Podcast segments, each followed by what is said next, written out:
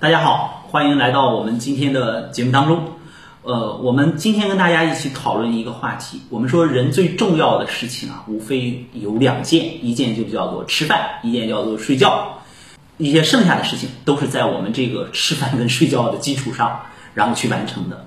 如果说我们的心理出现了一些困惑，产生了一些心理方面的这样的一些问题的话，首先报警的有很多人是睡眠线出现了问题。有的人啊会认为啊。我睡眠出现了问题，无非就是我睡不着呗，失眠呗，这是在临床上我们经常见到的。但是还有一大部分人啊，可能大家听说的很少，但是同样在我们的临床当中经常遇到，就是什么呢？怎么睡也睡不醒，然后呢睡醒了觉得累，这样的一种状态。那这样的一种状态说明了什么呢？我们遇到这样的状态的时候应该怎么调整呢？我们还是借着一个朋友的提问来看一看。我们如何觉察我们平时睡眠状态跟我们心理的这样的一些关系？我们来一起听这个问题。我有一个行为就是从小到大非常贪睡，呃，不管我是在念书的时候，我的迟到次数是班上最高的；我工作了以后，我的迟到次数也是单位里面最多的。我是无限制的延续自己睡眠的时间。不管我头一天多早睡，我第二天一定要睡到我自己很难受，不得不起来，就是这样。我要一直在睡眠的状态，一直躺着，让自己在这种很安全的状态下面，不要去面对外面的种种。我这是种病吗？好，刚才大家听到这位朋友的这个提问之后啊，可能会有一些印象了。我们看到他说的一部分是他在睡眠的这个时候呢。大家发现他是不让自己醒来，不让自己醒来的好处是什么呢？可以晚一点进入到白天的工作状态，比如说晚一点进入到这个关系当中，到单位迟到。我们看到的这样的一部分，它究竟是一个怎样的心理状态，或者是一个怎样的原因呢？让自己在这个睡眠的状态里面醒不来的时候，其实是对人际关系有着很多很多的内心的抗拒的。然后整个的抗拒的这个过程当中呢，就会导致上班迟到，上班迟到了，然后有可能就会怎样啊？呃，领导就会关注，领导的关注呢，就会给你带来很多很多的困扰。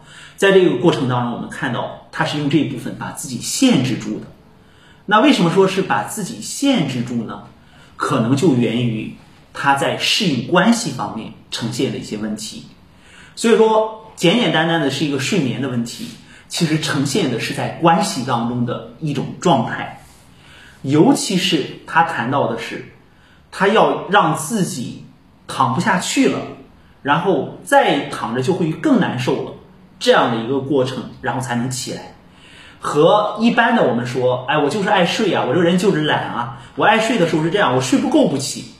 睡眠对我来讲是一种享受，但是睡眠对我们这位朋友来讲呢？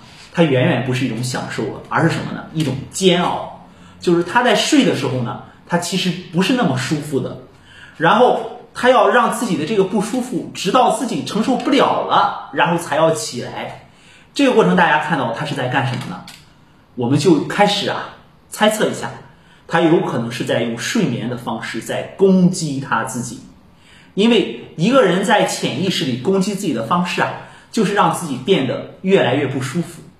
所以睡眠在形式上看，哇，这个人好能睡呀，他好懒啊，但是他从来没有让自己入睡过，因为他这个时候他能够意识到他睡眠的整个过程的时候，我们就说形式上他是在睡，但是他的意识非常清楚，我要让自己变得难受一点，我要让自己变得不舒服一点，呃，我不知道大家。在疫情期间，哈有没有这样的感觉？有很多人的这个生物钟可能都出现了一些颠倒，能熬夜这样的情况。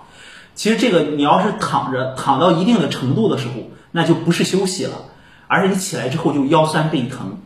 所以说躺着对自己是换了一种方式在攻击自己，这是我们需要看的一个方向。那可能接着就有朋友问了，他为什么要用这种方式在攻击自己呢？就是他怎么是这样一种状态呢？那我们可能就需要往回看一看这个问题。往哪里看呢？就是人在什么时候会呈现出睡眠的状态呢？就是自己躺不够不起来这样的一部分呢？可能有的朋友就会猜到了，是他小时候。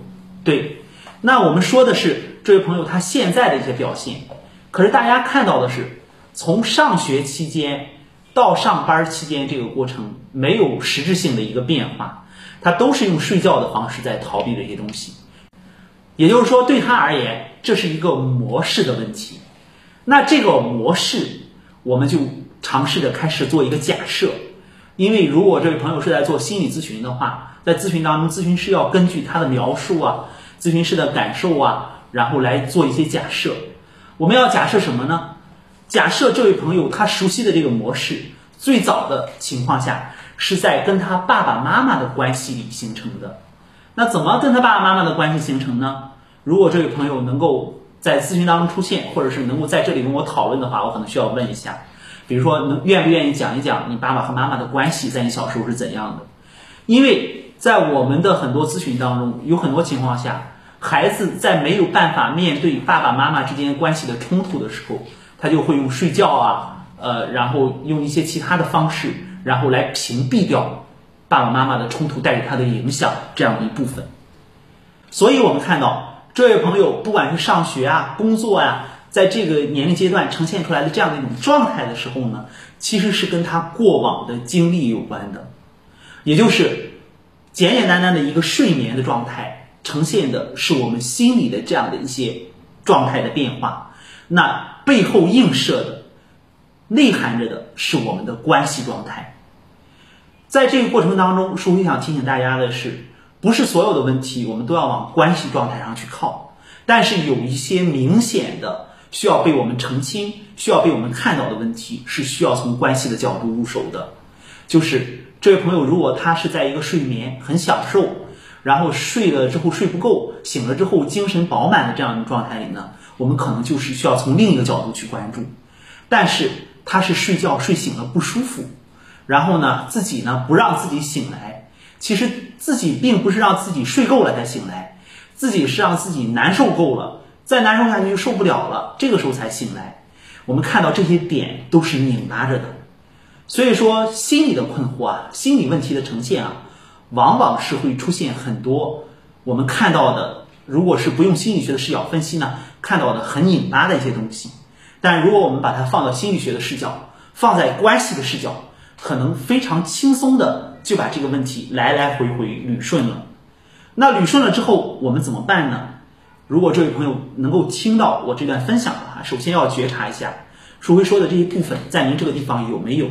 如果有的话，您在这个地方确实存在着的话，那需要去深深度的觉察一下，在您小时候的这个经历当中，究竟发生了什么？比如您父母的关系是怎样的？你是用怎样的方式跟他们相处的？在整个的去捋顺这一部分的过程当中，如果遇到问题啊，也可以再跟我们进行讨论。